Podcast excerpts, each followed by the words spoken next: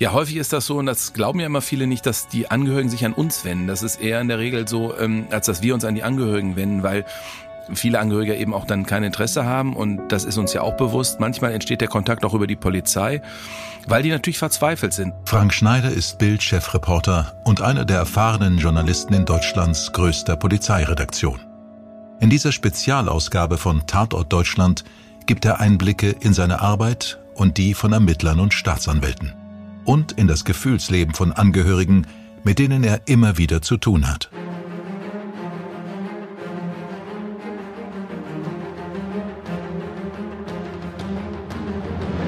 Tatort Deutschland. Die Crime-Doku von Bild. Etwa 5 Millionen Straftaten registrieren die Behörden jährlich in Deutschland. Davon rund 3000 Tötungsdelikte. Zwischen 250 und 400 davon gelten nach Abschluss der Ermittlungen als Morde. Aber wann schlägt ein Fall hohe Wellen? Welche Straftaten berühren uns? Was sind Schicksale, die man nie vergisst? Mein Name ist Sky Dumont und ich begrüße euch zum Staffelfinale unseres True Crime Podcasts. In mehr als zwei Jahrzehnten seiner Arbeit als Reporter haben Frank Schneiders wache Augen hinter der dunkel gerahmten Brille schon viele schlimme Dinge gesehen. Er ist damals wie heute immer dicht dran, an Tatorten und den Ermittlern. Wie hat sich deren Arbeit über die Jahre entwickelt? Es hat sich viel verändert in den aktuellen Ermittlungen, gerade was jetzt äh, Telekommunikation anbetrifft, eben Funkzellendaten. Aber das hilft natürlich bei Cold Cases nicht, weil die Daten ja alle überhaupt nicht mehr vorhanden sind, beziehungsweise es damals noch gar keine Handys gab. Das vergisst man ja häufig heute. Es gab damals einfach schlicht keine Handys. Und äh, vor diesem Hintergrund hat sich schon einiges verändert, also gerade Man-Trailer-Hunde.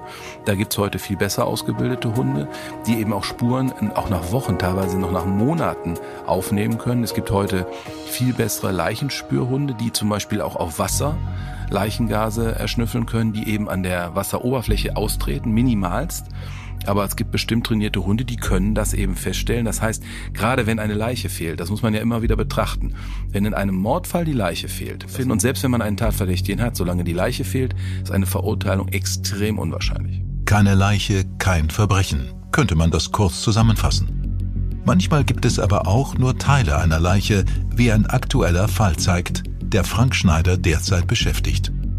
Nicht ganz Cold Case, aber noch nicht ganz gelöst. Der Fall um Kai M. präsentiert den grausamen Mord an einem ehemaligen Rocker und Gangmitglied. Was ist da los? Am Anfang wusste man bei diesem zerstückelten Rocker eigentlich nur, da wurde ein Arm im Rhein gefunden. Und es war sehr schnell klar, das ist ein Rocker, weil der Arm halt total tätowiert war. Und es war auch schnell klar, es ist ein Hells Angel. Und das war das Einzige. Aber die Polizei nimmt nicht nur Fingerabdrücke von Tätern oder nimmt DNA-Spuren, sondern der Mann war vorbestraft und deshalb wusste man auch, welche Tattoos er hat. Die werden dann auch wirklich fotografiert. Gerade so diese besonderen Tätowierungen werden dann erfasst und dadurch wusste man sehr schnell, wo man die Fingerabdrücke noch gar nicht genommen hatte. Das ist nämlich nicht so einfach bei Wasserleichen und dieser Arm wurde ja im reinen Wasser gefunden. Wusste man anhand der Tätowierungen schon, um wen es sich bei diesem Opfer handelt, nämlich um den Hells Angel Kai M. Die Polizei kennt also das Opfer. Aber ein einzelner Arm sagt noch nicht viel aus. Das Opfer kann durchaus noch leben oder es ist eine fingierte, wenn auch sehr grausige, bewusst gelegte Spur. Eine Fährte, um Größeres zu vertuschen? Die Ermittler und auch der erfahrene Reporter stehen vor vielen Fragen. Ja, erstmal war total schwierig. Man hatte erst nur den Arm, kurz darauf dann aber auch noch den Torso, aber dann hört es eben auf. Weitere Leichenteile wurden nicht gefunden und man konnte anhand der Leichenteile erstmal gar nicht feststellen, wie ist er ums Leben gekommen. Man wusste nur, er ist postmortem, wie man das in der Fachsprache nennt, eben nach dem Tod zerstückelt worden. Aber wie er getötet wurde, das wusste man zu dem damaligen Zeitpunkt nicht. Das hat sich erst viel später geklärt, als dann ein Kronzeuge auftauchte und dann die Beamten geführt hat zu den Leichenteilen, die noch fehlten, unter anderem eben den Kopf. Und in diesem Kopf wurde dann Projektile gefunden. Die Bildzeitung in NRW hat sich intensiv mit diesem Fall aus dem kriminellen Rockermilieu befasst und titelt im Juli 2022 Sechs Rocker auf der Anklagebank und der mutmaßliche Killer sonnt sich im Ausland. Es soll sich bei den Verbrechen um einen Racheakt gehandelt haben, an dem sich neben den beiden Hauptverdächtigen Ramin Yekta Parast und Francesco G die Rocker Leonard G., 43, Alfredo F., 36, Alessio C., 45 und der spätere Kronzeuge Ramadan I. beteiligt haben sollen. Das Opfer war laut Anklage in Mönchengladbach in einem Autoanhänger erschossen und anschließend zerstückelt worden. Die Körperteile wurden erst in Plastiktüten und dann in Speiseölfässer gepackt, danach in Beton gegossen und später im Rhein sowie im Rhein-Herne-Kanal versenkt. Später war zuerst ein Arm im Rhein und dann der Torso wieder aufgetaucht. Aber wie sind die Angeklagten auf die Gerichtsbank gekommen und woher weiß man überhaupt, dass der Hauptverdächtige sich ins Ausland abgesetzt hat? Fragen, auf die wir am Ende dieser Episode nochmal eingehen werden. Zurück zu den ungelösten Fällen. Bei den meisten Mordverbrechen hat man eine Leiche. Man hat Spuren, man hat vielleicht sogar tatverdächtige Personen. Und dann ist es trotzdem nicht möglich, einen Fall aufzuklären. Tatort Deutschland berichtete, wie ihr wisst, ausführlich über solche Cold Cases. Ja, ein Cold Case ist im Endeffekt, wie es äh, eben auch schon heißt, ein kalter Fall. Der ist deshalb kalt, weil man nicht auf einen Täter gekommen ist. Und irgendwann werden die Ermittlungen dann auch eingestellt, weil man nicht weiterkommt. Was aber nicht heißt, weil Mord verjährt nie, das ist kein Spruch, das ist nun mal so, äh, die Ermittlungen auch jederzeit wieder aufgenommen werden können, wenn es neue Hinweise gibt. Jetzt ist es aber bei Cold Cases so, dass man sich irgendwann entschieden hat zu sagen, nein, wir warten jetzt nicht auf den berühmten neuen Hinweis, auf den neuen Zeugen, sondern wir gehen her, nehmen dieser sogenannten Altfälle und lassen die von jüngeren Kollegen oder anderen erfahrenen Kollegen nochmal überprüfen. Die sollen sich die Akte einfach nochmal völlig unvoreingenommen nehmen, sollen das nochmal durchgehen und, das ist natürlich auch ganz entscheidend und wichtig, mit den neuen technischen Methoden der Spurensicherung und Spurenauswertung nochmal behandeln, weil gerade im Bereich der DNA-Spur gibt es natürlich heute viel, viel größere Möglichkeiten. Vor 20 Jahren brauchte man einen ganzen Blutfleck. Heute reicht der Teil einer Hautschuppe für eine DNA und dadurch konnte man teilweise in sichergestellten Asservaten, wie das ja heißt, also Kleidungsstücken oder ähnlichem, auch manchmal noch Spuren des Täters finden, die man damals nicht auswerten konnte. Man muss nämlich wissen, diese Sachen werden in luftdicht verschlossenen Plastiktüten verwahrt. Also die kann man auch nach 20, 30 Jahren noch aus der Asservatenkammer holen und kann die neu gerichtsmedizinisch oder spurentechnisch oder fasertechnisch untersuchen. In Büchern oder Filmen sind es oft alte Ermittler, die sich in verstaubte Akten stürzen. Im wahren Leben spielt das Alter kaum eine Rolle, wie Frank Schneider berichtet. Bei Cold Cases sind es eben auch häufig sehr junge Kommissare, die unvoreingenommen diese Akte sich nochmal nehmen sollen, einfach nochmal ganz neu drauf gucken. Einfach sagen, ich fange nochmal bei Null an, ich kenne den Fall gar nicht, ich gucke ihn mir einfach nochmal an, lass ihn auf mich wirken, lass die ganzen Hinweise, die ganzen Vernehmungen, die ganzen Spuren, die gefunden wurden, nochmal auf mich wirken, um zu gucken, habe ich vielleicht eine Idee. Es gibt aber auch, gerade in Nordrhein-Westfalen hat man das mit sehr viel Erfolg wiederbelebt, die sogenannten Rentnerkops nennt man die ein wenig. Das sind wirklich pensionierte Hauptkommissare, ehemalige Leiter von Mordkommissionen häufig, die nochmal in Dienst versetzt wurden. Die, es gab einen Aufruf des Innenministeriums, wer möchte sich sozusagen nochmal ein, zwei Jahre Dienst verpflichten und nochmal unterstützen weil die natürlich über einen unglaublichen Erfahrungsschatz verfügen. Und da hat man eben auch gerade diese Mischung aus alten, super erfahrenen Ermittlern und jungen, die auch zum Beispiel was, was neue Technik anbetrifft, neue Auswertungsmöglichkeiten, neue Spurensicherungsmöglichkeiten, einfach durchmischt und hat schon die ersten Erfolge auch wirklich, äh, dass man die ersten Fälle hat, die man wieder aufgenommen hat. Und genau diese Verbrechen werden dann auch irgendwann bei Tatort Deutschland von den Cold Cases zu den gelösten Fällen wechseln. Ein gutes Beispiel für einen Cold Case, der bald zu den gelösten Fällen gehören könnte und der dabei die ganze Welt bewegt, ist der Fall Maddie McCann. Mai 2007, Praia de Luz an der portugiesischen Algarve. Der Ort ist von Apartmenthäusern und Hotels der mittleren bis gehobenen Preisklasse geprägt. Der Tourismus durchdringt alles, die Menschen hier leben gut davon. Die Gastronomie des Ortes ist immer besucht so auch die Bar des Apartmentkomplexes Ocean Club, in dem die kleine Maddie McCann zusammen mit ihren Eltern Kate und Gerald McCann Ferien macht. Von einer Anhöhe aus kann man die Ferienanlage gut überblicken. Am Abend des 3. Mai 2007 sitzen Madeleines Eltern hier in dieser Tapas-Bar auf der anderen Seite des Pools beim Abendessen. Das Apartment war von der Tapas-Bar aus zu sehen. Man konnte die Terrasse sehen, den Eingang. Es ist der vorletzte Abend ihres Urlaubs hier in Praia da Luz in Portugal. Die McCanns sitzen zusammen mit drei befreundeten Familien. Die Erwachsenen wechseln sich alle halbe Stunde ab, um nach den schlafenden Kindern zu sehen. Gegen 22 Uhr ist Madeleines Mutter Kate an der Reihe. Sie verlässt also die Tapas-Bar, läuft am Pool entlang, um zu Apartment 5a des Ocean Club zu gelangen, das hier im Erdgeschoss dieses Gebäudes liegt. Um zu ihrem Apartment zu kommen, muss Kate McCann durch die Rezeption und über diese kleine Straße laufen. Die Tapas Bar gehört zu dem Apartmentkomplex, ist aber auch für Gäste von außerhalb geöffnet. Daher muss Kate diesen kleinen Umweg machen, der sie aber vielleicht 30 Sekunden kostet. Das ist nichts Besonderes. Das machen alle Urlauber hier genauso. Als Kate McCann um 22 Uhr das Zimmer ihrer Tochter betritt, stellt sie zunächst fest, dass sie einen Windzug entgegenhaucht und bemerkt dann, dass Madeline nicht mehr in ihrem Bett liegt. Unsere Tatort Deutschland-Episode zu Maddie McCann zeigt den Fall in allen Einzelheiten, seinen Verwirrungen und Verstrickungen. Es ist eine Ermittlung, die bis heute anhält, die dazu geführt hat, dass der dringend Tatverdächtige Christian B. heute in Niedersachsen auf seinen Prozess wartet. Am Ende wird dieser Cold Case zu einem Verbrechen, das geahndet werden konnte und den Opfern Gerechtigkeit zukommen lässt. Aber Frank Schneider kennt Dutzende Fälle, die ihn nicht loslassen, bei denen er als Reporter instinktiv spürt, dass die Lösung auf der Hand liegen müsste, aber Beweise und Spuren ihr Geheimnis nicht preisgeben. Wie im Fall Heidi Dannhäuser. Ja, in dem Fall Heidi Dannhäuser ist so ein bisschen das Problem, es gibt den sogenannten berechtigten Spurenleger, so nennt das die Polizei. Und zwar ist das natürlich in dem Fall ein Lebensgefährter, ein Ehepartner, ein, ein Verwandter, auch ein guter Freund vielleicht, der regelmäßig in dem Haushalt ein- und ausgeht. Das heißt, wenn man Spuren von ihm findet in dem Haus, ist das überhaupt gar kein Beweis, weil er ist ja ständig da gewesen.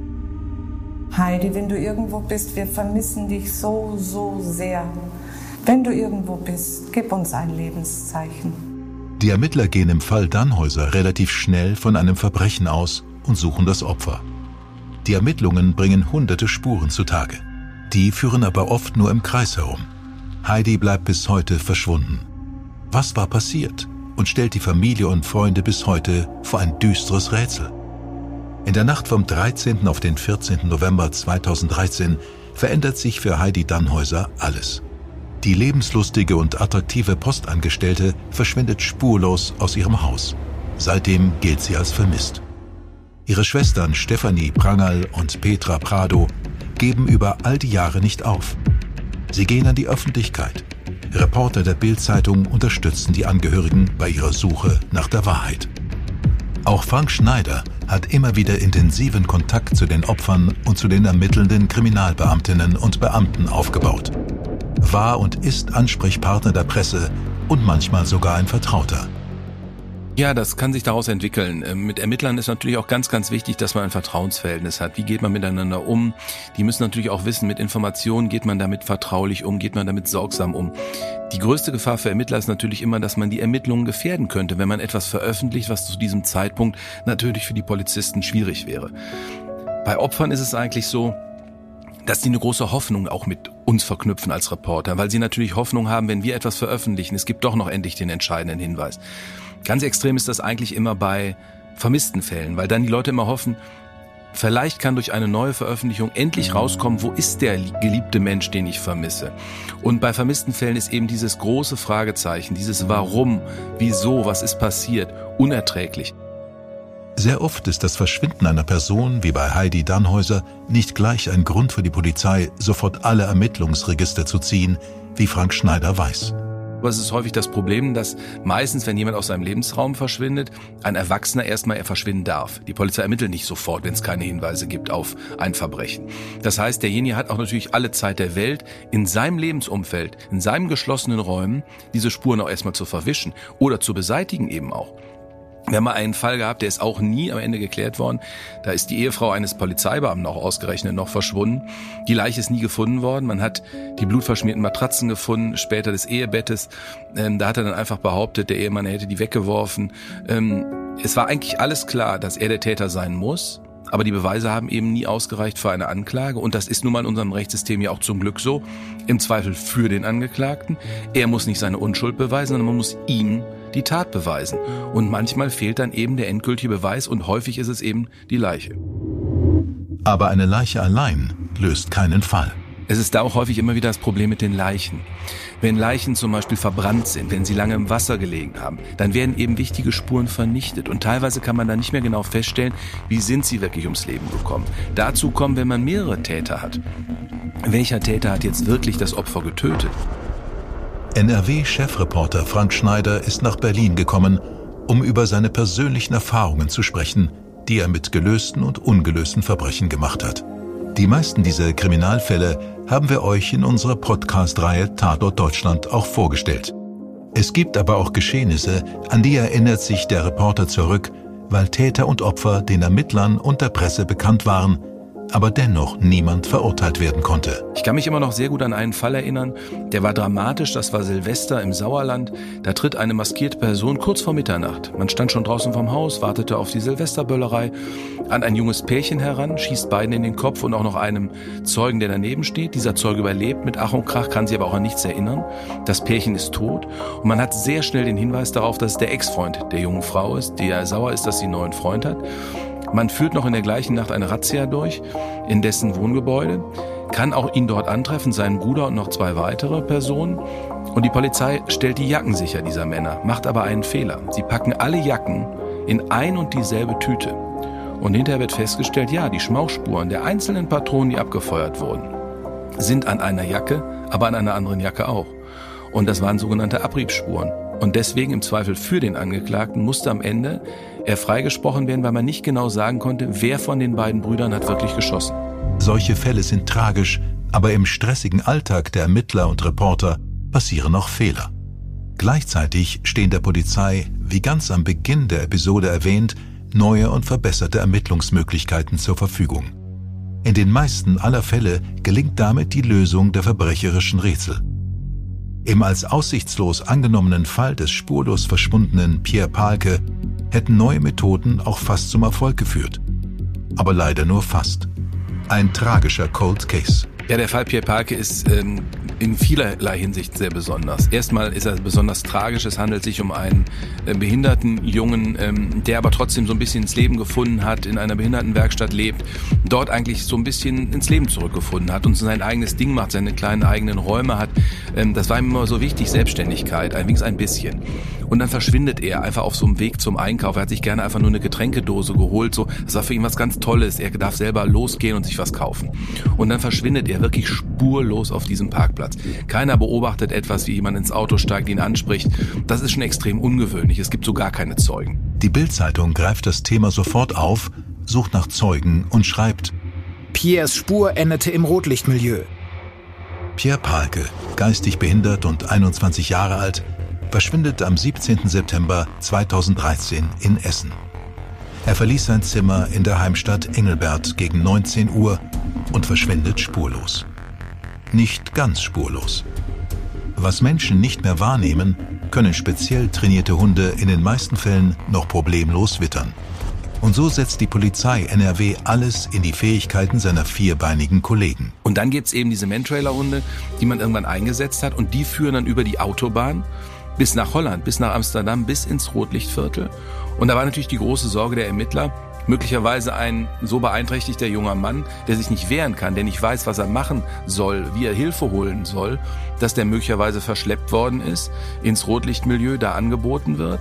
Aber gleichzeitig natürlich auch die riesengroße Sorge, das haben auch die Eltern und die Verwandten immer gesagt, wenn er etwas machen soll, was er auf gar keinen Fall machen will, dann wird er auch sauer und dann wird er auch laut.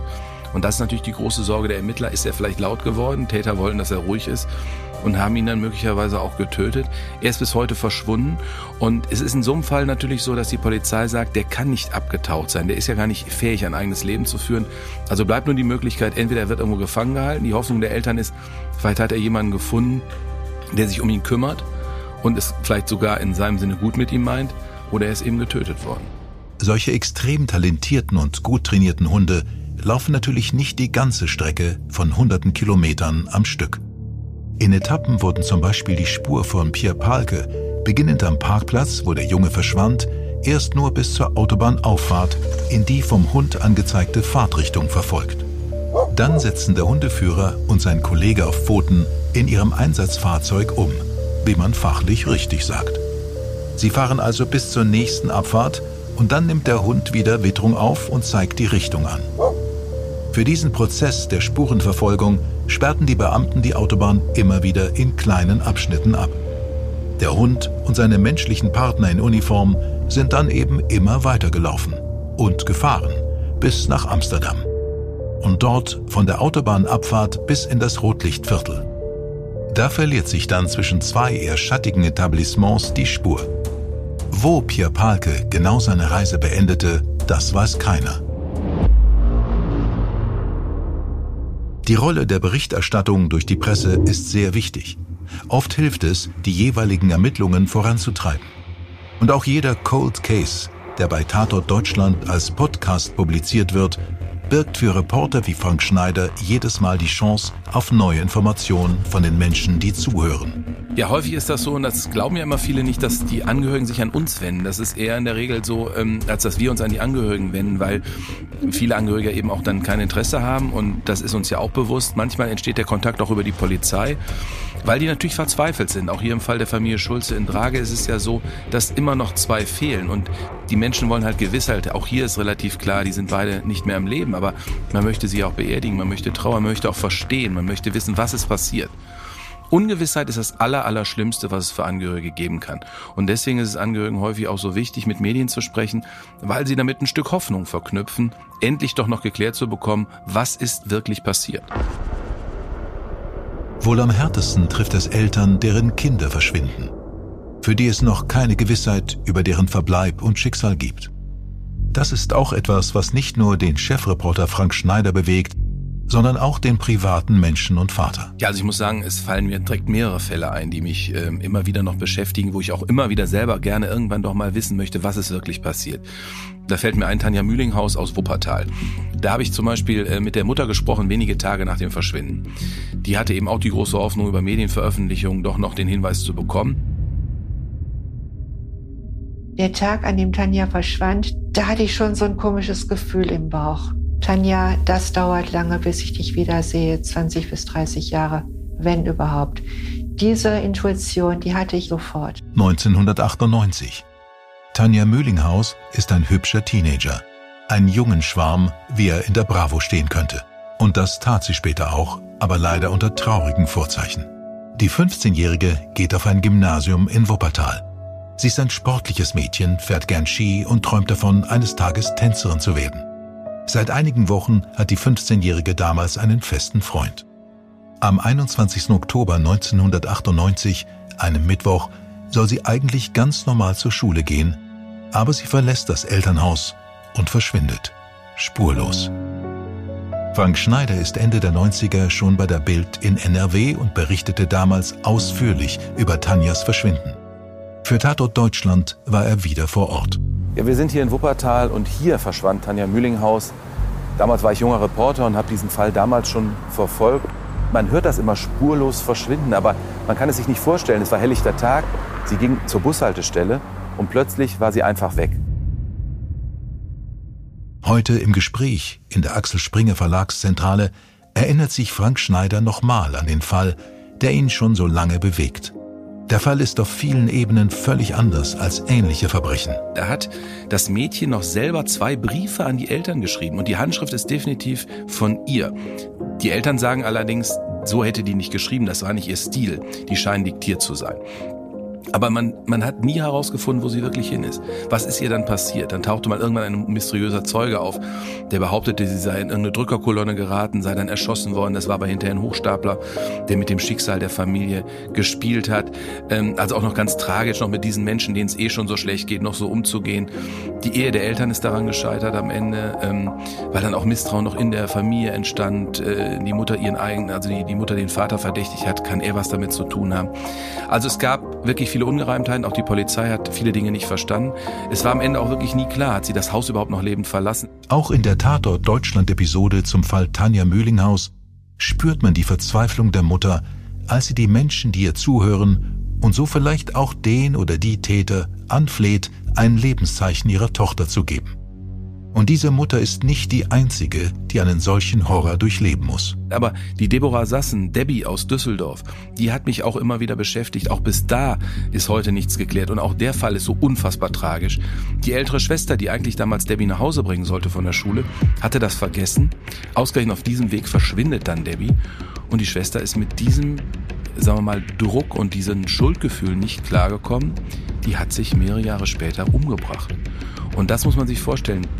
Deborah Debbie Sassen ist acht Jahre alt, als sie plötzlich verschwindet. Das Kind aus Düsseldorf kommt am 13. Februar 1996 gerade vom Schwimmunterricht. Sie muss aber noch mal kurz zur Schule zurück, weil sie etwas vergessen hat. Um 12 Uhr wird Debbie dann ein letztes Mal gesehen. Die Eltern melden sie noch am gleichen Tag als vermisst. Die Polizei verfolgt alle Spuren. Vergeblich. Debbie bleibt verschwunden. Das tragische Verschwinden des Mädchens ist heute der kälteste aller Cold Cases. Titelt die Bild im Jahr 2021. Die Mutter verliert das eine Kind, es ist vermisst, es ist weg, wahrscheinlich einem Verbrechen zum Opfer gefallen. Und die ältere Schwester bringt sich Jahre später um, weil sie das Gefühl hat, sie ist mitschuld, weil sie sie nicht nach Hause gebracht hat. Also es ist an Tragik überhaupt nicht zu überbieten. Frank Schneider sitzt nachdenklich in seinem Sessel. Sein Blick wird ernst. Ich muss immer sagen, es gibt so viele vermisste Kinder, jedes Jahr immer ein paar, die nie wieder auftauchen. Und wenn wir diese Serientäter sehen, wie damals Dutroux in Frankreich, äh, Belgien, ähm, die da in dem Keller äh, verließen waren, wenn wir sehen den Fall damals in Österreich mit dem, mit dem Kellerverlies, wo ein Mädchen über Jahre gefangen gehalten wurde, dann habe ich manchmal so diese Horrorvorstellung, sitzen da Kinder irgendwo in Kellern, äh, sind gef gefangen gehalten, weil man hätte sich das früher nie vorstellen können. Nachdem die Fälle aber bekannt geworden sind und äh, auch Natascha Kampusch nach so vielen Jahren flüchten konnte, da ist einem klar, es gibt möglicherweise Dinge, die wollen wir gar nicht wissen. Und, das ist auch, was mich so schockiert, da draußen laufen wahrscheinlich Serientäter rum, die es einfach nur immer geschafft haben, die Taten gut genug zu vertuschen. Der Chefreporter ist sich sicher, dass wir alle dazu beitragen können, dass vielleicht solche Dinge, wie sie Tanja, Maddie, Deborah oder Pierre passiert sind, seltener geschehen. Er appelliert an unsere Aufmerksamkeit im Alltag. Also eigentlich gibt es nur ein ganz, ganz, ganz wichtiges Signal, was ich auch allen sagen möchte. Wenn Sie etwas sehen, wo Sie ein komisches Bauchgefühl haben, wo Sie das Gefühl haben, da stimmt was nicht. Auch wenn Sie sich irren, das ist ganz egal, Ihnen wird nie jemand einen Vorwurf machen. Wählen Sie die 110. Gucken Sie sich an, was da weiter passiert bringen Sie sich nicht selber in Gefahr, aber gucken Sie, was los ist. Helfen Sie, unterstützen Sie und im schlimmsten Fall greifen Sie auch ein. Wir sehen das immer wieder, dass es Fälle gibt, wo Menschen eben eingreifen und das Schlimmste sozusagen verhindern. Es gibt auch Fälle, wo die Leute einfach nur zugucken und dann kommen Menschen zu Tode. Ich bin der Meinung, man sollte immer, wenn man das Gefühl hat, da stimmt was nicht, sofort die Polizei rufen. Und zwar nicht übertrieben, nicht übersensibel reagieren. Aber wir haben alle, glaube ich, ein gutes Bauchgefühl, ein gutes Gespür dafür. Stimmt da was oder stimmt da was nicht? Das ist natürlich im privaten Lebensumfeld manchmal ganz schwierig. Wenn es Nachbarn sind, wenn es Bekannte sind, wenn es Mitschüler sind, der Kinder vielleicht, wo man blaue Flecken entdeckt oder ähnliches. Aber ich finde, in Zeiten, wo wir wissen, was für schlimme Dinge passieren, auch gerade mit Kindern, sollte man immer lieber etwas zu früh früh reagieren als zu spät. Und ich glaube wirklich, keiner möchte sich irgendwann die Vorwürfe machen und denken, hätte ich doch mal besser die Polizei gerufen, dann wäre das zu verhindern gewesen. Ich kann da jedem nur raten, wenden Sie sich an die Polizei und die hilft Ihnen. Manchmal hat man Opfer und Täter, hat Spuren und Zeugen, Tatwerkzeuge und ein klares Bild vom Ablauf. Und dennoch ist es schwer, diese Verbrechen zu ahnden und die Schuldigen zu bestrafen. Dann ist es an den unabhängigen Richterinnen und Richtern zu entscheiden. Frank Schneider erinnert sich unter anderem an diesen Fall. Ich bin ein rechtskräftig verurteilter Mörder. So formal korrekt. Weil die halt der Auffassung waren, dass äh, irgendeiner und am besten ich eingesperrt werden soll für den Mord an meiner Tante. Am 15. Mai 2006 wird in München die als Parkhausmillionärin bezeichnete Charlotte Böhringer mit 24 Hammerschlägen in ihrer Wohnung ermordet. Der Verdacht der Ermittlungsbehörden fällt auf den Neffen der Ermordeten. 94 Tage dauert der Indizienprozess. Im Anschluss wird Benedikt Todd wegen Mordes verurteilt. Aber es gibt keine stichhaltigen Beweise für seine Tat. Und bis heute beteuert Benedikt Benze Todd seine Unschuld. Naja, es gibt immer wieder die sogenannten Indizienprozesse. Also wenn der, wenn der Täter nicht gesteht, obwohl man auch da sagen muss, wir hatten sogar schon Fälle, da haben Täter gestanden, weil sie dem Druck irgendwann nicht mehr gewachsen waren. Sie wollten nur noch ihre Ruhe haben, haben eine Tat zugegeben, die sie gar nicht begangen haben. Ähm, oder auch manchmal aus Geltungsdrang. Also es gibt ja manchmal Dinge, die kann man sich gar nicht vorstellen. Aber es ist so, dass es auch in Deutschland zum Glück sehr, sehr, sehr selten, aber immer wieder auch Fehlurteile gibt, die sich hinterher auch bewahrheiten und dass äh, die verurteilten Täter hinterher gar nicht die Täter waren. Und das ist natürlich eine Horrorvorstellung, dass Menschen unschuldig im Gefängnis sitzen. Man kann sich das selber ja gar nicht vorstellen. Du weißt, du warst es nicht, aber du landest hinter Gittern. Und ähm, deswegen gibt es immer sicherlich wieder Fälle, wo das sehr fragwürdig ist. Ich möchte auch nicht in der Haut von Richtern stecken, die dann entscheiden müssen anhand von Indizien. Der Angeklagte bestreitet, die Indizien sprechen gegen ihn Und dann ist es manchmal sehr, sehr schwierig. Hier auch in diesem äh, Parkhausmord war es ja eben auch so. Er, er hat dort in dieser Wohnung verkehrt. Er war eben Spurenleger, der berechtigt war, dort sich dort zu bewegen. Und ähm, deswegen ist es ganz, ganz schwierig für die Richter gewesen. Ich bin felsenfest davon überzeugt, die entscheiden nach gutem Gewissen und die würden nie jemand verurteilen, wo sie das Gefühl haben, er war es nicht. Die sind sich sicher. Aber ob nicht auch da auf anhand von Indizien manchmal Täuschungen entstehen können, Fehlurteile entstehen können, mag man eben schwer beurteilen. Auf der anderen Seite muss man aber sagen, wenn so ein Urteil gefallen ist, ist es unglaublich schwierig, eine Wiederaufnahme zu erlangen. Und das ist von großen Hürden belegt. Deswegen ähm, ist es eben manchmal auch so, wie bei dem Silvester-Doppelmord in Iserlohn, ist es zwar klar, einer der beiden hat geschossen, aber eben nicht wer. Und dann sind die eben freizusprechen, so schwierig das auch zu ertragen ist. Viele, die unseren Podcast gut kennen, erinnern sich bestimmt auch noch an die Schrecken des Horrorhauses in Höxter. Der Fall geht auch erfahrenen Reporterkolleginnen und Kollegen von Frank Schneider an die Nieren. Eine gewisse Angelika Wagner hat mit ihrem Schrottreifen Opel Corsa eine Panne. Eigenartigerweise ruft sie einen notärztlichen Dienst an. Es geht aber nicht um sie denn es befindet sich eine nicht ansprechbare weitere Frau auf der Rückbank. Diese Frau weist schwerste Kopfverletzungen auf und die Körpertemperatur beträgt nur noch 28 Grad. Zwei Stunden später verstirbt die Frau im Klinikum Nordheim und der Polizei fällt eine Killerin in die Hände. Aufgrund dessen wurden von der Polizei Nordheim im Zusammenhang mit der Polizei Höxter erste Ermittlungen geführt. Man kam dann relativ schnell auf ein Ehepaar aus Höxter-Bosseborn, Wilfried und Angelika W. Dann trugen die Kollegen aus Höxter Inhalte der Kriminalakte vor und dann hat es eine Verurteilung 1989 gegeben wegen Wilfried W. Ähm, Grundlage waren massive Quälereien einer Lebensgefährtin von ihm. Äh, dafür hat er eine Haftstrafe von fast drei Jahren verbüßt. Und wenn man das dann mal übereinander legt, über die Todesumstände von äh, der Geschädigten und diese Vorstrafen, dann kommt man eigentlich zu dem Entschluss, dass da möglicherweise tatsächlich noch mehr hinterstecken könnte. Bei der Untersuchung der Schwerverletzten und späteren Leiche werden schwerste Misshandlungen, Fesselmale und eine Kopfverletzung festgestellt. Diese hatte zu einer Hirnblutung und letztendlich dann zum Tod geführt und war ohne Zweifel durch äußere Gewalt entstanden. Das angeklagte Pärchen geht vor Gericht später aufeinander los. Die Sache wird kompliziert. Absolut. Also wenn sich die Tatverdächtigen gegenseitig beschuldigen, jeder dem anderen sagt, der war's doch, dann ist es unglaublich schwierig, weil man muss ja nachweisen, wer war's. Es gibt natürlich auch den gemeinschaftlichen Mord. Dann muss man nicht genau die Tatbeteiligung klären, sondern hat man das gemeinschaftlich geplant und durchgeführt. Aber das ist häufig erstmal ein Trick, den Anwälte ihren ähm, Mandanten auch sozusagen an die Hand geben für den, für den Prozess. Aber hier im Fall Höxter ist es zum Beispiel so, ich glaube, die sind beide wirklich der Meinung, der andere ist mehr schuld. Und es gab schon immer solche toxischen Beziehungen, will ich die mal nennen, die sich gegenseitig befeuert haben für solche schrecklichen Taten. Und dann ist es natürlich immer sehr, sehr schwierig für Richter herauszufinden. Also es gibt manchmal einfach äh, Dinge, die kann man sich so gar nicht vorstellen. Und äh, ich glaube, dass das ganz, ganz schwierig ist, häufig für Gerichte dann wirklich zu entscheiden, wer war es jetzt.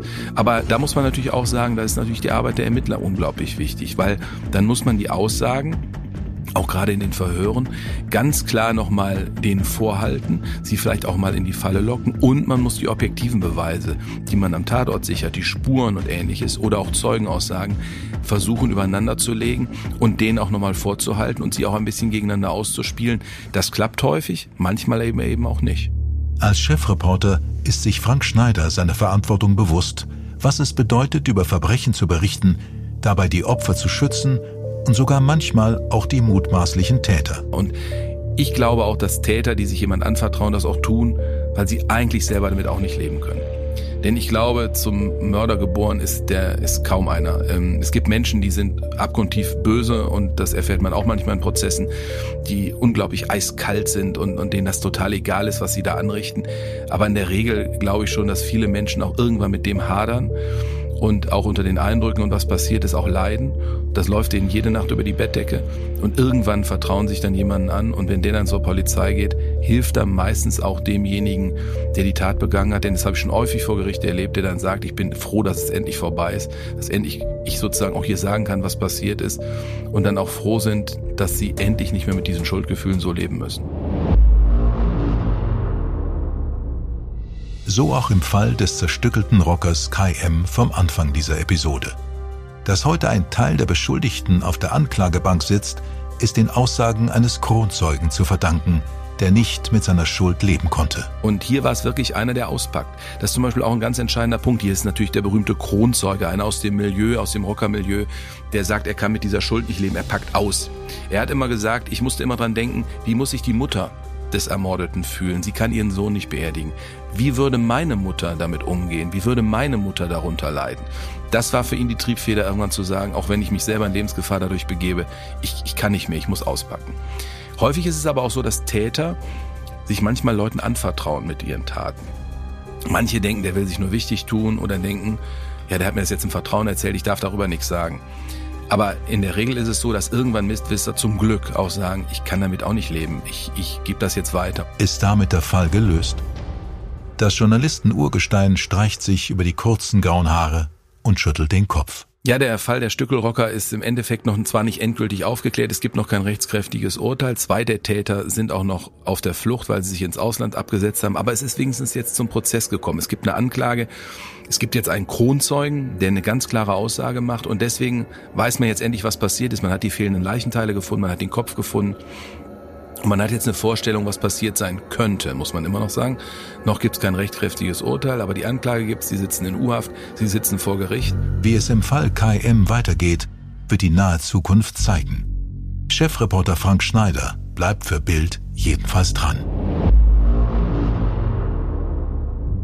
Ich bedanke mich bei Frank Schneider für diese persönlichen Eindrücke aus seiner langjährigen Arbeit, die übrigens viele der spannenden Episoden dieser Podcast-Reihe möglich gemacht haben. Gerne doch. Und ich bedanke mich bei euch allen da draußen, wo auch immer ihr uns zuhört. Euer Sky Dumont. Tatort Deutschland ist eine Produktion aus den WakeWord Studios. Projektleitung Simone Terbrack. Produktion Fabian Scheffler. Drehbuch Lutz Neumann. Redaktion Bild Frank Schneider und Stefan Netzeband. Dir hat diese Folge von Tatort Deutschland gefallen? Du bekommst von True Crime einfach nicht genug. Dann hör jetzt in unsere weiteren Folgen rein. Hier warten mehr als 200 spannende Fälle auf dich, wie das Verschwinden von Rebecca Reusch, der Prozess gegen O.J. Simpson oder die Entführung von Ursula Herrmann. Wir hören uns bei Tatort Deutschland.